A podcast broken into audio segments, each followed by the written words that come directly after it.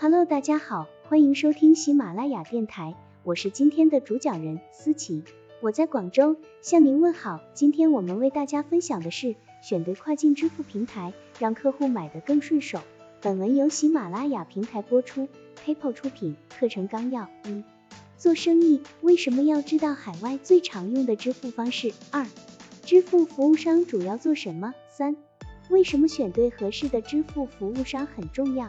服务商经常宣传的最低费率，其实说的是客户用合格信用卡消费时收取的费用，而实际上，许多客户付款时用的是不合格的信用卡，不合格的信用卡费率一般比他们宣传的最低费率高得多，所以一定要仔细阅读服务商的收费细则。另外要注意，服务商可能会向你收取附加费，包括注销费、提现费、批次处理费。及第三方支付行业数据安全标准 （CIS） 的合规性费用，即使他们并没有提供这项服务，这些费用很难规避。比如，如你需要定期从支付处理账户中将收入转到自己的银行账户，就可能要向服务商支付提现费，这些花费可能会大幅削减你的利润，所以务必事先向服务商详细了解所有可能的附加费。错误二：忽视账户冻结的情况。请寻找一家能快速解决账户冻结问题的服务商，